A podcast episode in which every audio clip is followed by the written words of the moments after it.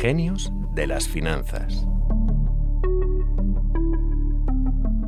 Jean-Paul Getty fue uno de los grandes personajes del mundo empresarial y financiero del siglo pasado. Asociamos su nombre al de una inmensa riqueza que Getty amasó gracias al petróleo. Su filosofía empresarial era muy sencilla, levantarme temprano, trabajar hasta tarde y encontrar petróleo. Todos podemos aplicarnos la primera parte de esa máxima, pero lo de encontrar petróleo solo está al alcance de unos pocos. Soy Amayor Maechea y hoy en Genios de las Finanzas analizamos la figura y la trayectoria de Jean-Paul Getty. Y antes de nada, como siempre, saludo a Clara Ruiz de Gauna, redactora jefe de Expansión y autora de la saga sobre personajes financieros que podemos leer cada semana en el periódico, y Antonio Santamaría, redactor de Expansión especializado en mercados. Bienvenidos a ambos. Hola Maya, ¿qué tal? ¿Qué tal, Maya? Clara, Getty fue el hombre más rico de su época. Hablamos de los años 20, 30, 40 del siglo pasado. Pero antes de triunfar en el mundo de los negocios, llevó una vida de joven soltero, rico, un playboy, de los que las películas que hizo que su padre pues desconfiara de su capacidad para administrar la fortuna familiar, ¿no? Eso es, él empezó trabajando en los campos de petróleo de su padre, pero se cansó pronto y se dedicó durante algunos años a jugar el papel de Playboy en California.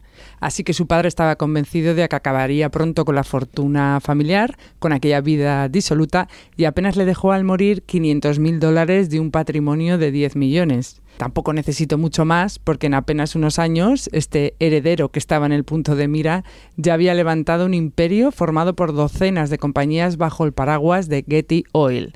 Este es un gigante que se vendió a Texaco por cerca de 10.000 millones de dólares en 1984. Claro, muchas veces hablamos del olfato, de la intuición que tienen los grandes personajes del mundo financiero para incrementar su fortuna, pero Getty, más allá de la intuición que podía tener, lo que sí que tenía seguro era una enorme capacidad intelectual. Eso es, aparte de la ambición, que por supuesto es el hilo conductor de todos los magnates, era un hombre de formidable intelecto, vasta cultura, le encantaba leer y era capaz de hablar siete idiomas, entre ellos el árabe. Bueno, y saber árabe creo que eh, es lo que supuso un punto de giro en, en, su vida empresarial, ¿no? Eso es, esto es lo que hizo que pasara de como un millonario al hombre más rico de su época, porque en 1949 eh, llegó a un acuerdo con Arabia Saudí para la explotación de una eh, enorme zona árida cercana a Kuwait, donde tuvo la gran suerte de descubrir bolsas de petróleo. Aquella concesión se prolongó durante seis años y le convirtió en un magnate leg legendario, ¿no? Y puso los cimientos de un imperio con decenas de ramificaciones y de ahí lo que comentábamos de su máxima de levantarme temprano, trabajar hasta tarde y encontrar petróleo. Antonio, ¿cómo era la industria del petróleo en aquel Estados Unidos de, de, mediados del siglo pasado? Pues la verdad que además de por todo lo que ha dicho Clara, la figura de Getty es interesante porque vivió grandes cambios en el negocio. Debemos tener en cuenta que cuando empezó a trabajar en el sector, este atravesaba la resaca que generó la división de Standard Oil, la famosa y gigantesca compañía de John Rockefeller, y de la que surgieron empresas como Exxon y Chevron. Pero Getty, ante todo, vivió cómo el petróleo se convirtió en un elemento estratégico para los países, porque debemos tener en cuenta que hasta la década de los 40 este no superó al carbón como el principal combustible a nivel mundial, y para este proceso contribuyeron mucho a las guerras mundiales. Este auge del petróleo, Antonio, imagino que fue especialmente celebrado por los países que tenían grandes reservas. Desde luego, porque llevaban poco tiempo explotándolas. Clara hablaba antes del acuerdo que Getty logró en Arabia Saudí, y es que este se firmó solo 16 años después de que se fundase Aramco. Y volviendo a los cambios que vio Getty en la industria, él también vio nacer a la OPEP en 1962. Eh, Antonio, ¿qué otros magnates petrolíferos coexistieron eh, con Getty en aquella época del negocio petrolífero? Él coincidió con Rockefeller Jr. en la primera mitad de su carrera profesional, pero si tuviera que destacar a otro directivo del sector que coexistió con él, diría el nombre de H. L. Hunt.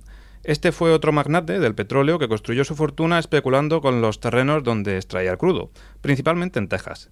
Llegó a ser uno de los 10 ejecutivos más ricos de Estados Unidos y el propio Getty, que en todos los rankings aparecía como el número uno, aseguró que Hunt era un referente por el modo en el que había construido su fortuna.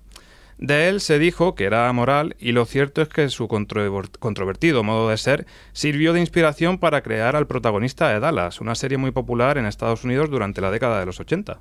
Clara, como la mayoría de las personas que hicieron fortuna en aquella época, Getty también decidió diversificar en el sector inmobiliario.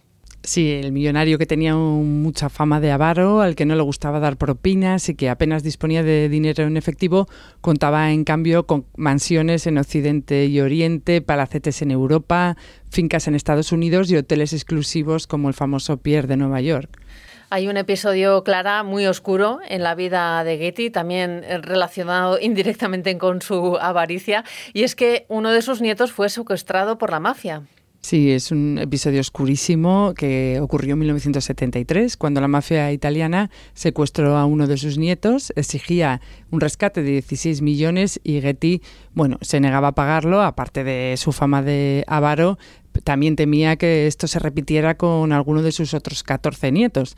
Se negó al chantaje y solo accedió a pagar eh, una parte muy pequeña, unos 3 millones de dólares, pero los sicarios le enviaron un trozo de la oreja del muchacho que solo tenía 17 años y bueno, al final eh, de la historia parece que pagó todo, aunque solicitó al padre de este nieto que le devolviera el rescate incluso con interés.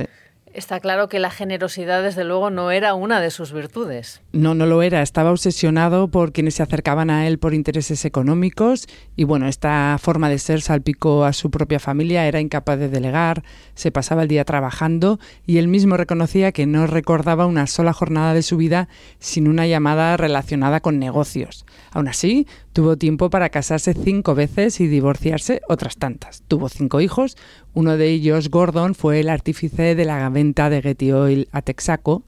Y bueno, Getty tenía propiedades, eh, como hablábamos antes, la más relevante, eh, Sutton Place, que es la, esta mansión de estilo Tudor de Reino Unido que hoy es del magnate ruso Aliser Usamov, aunque la propiedad está confiscada. Y en esta se da la, otra de las anécdotas que le califican como avaro, tal vez uno de los más avaros de, de todos los tiempos, en la que llegó a instalar una cabina pública para que los visitantes no usaran su teléfono particular.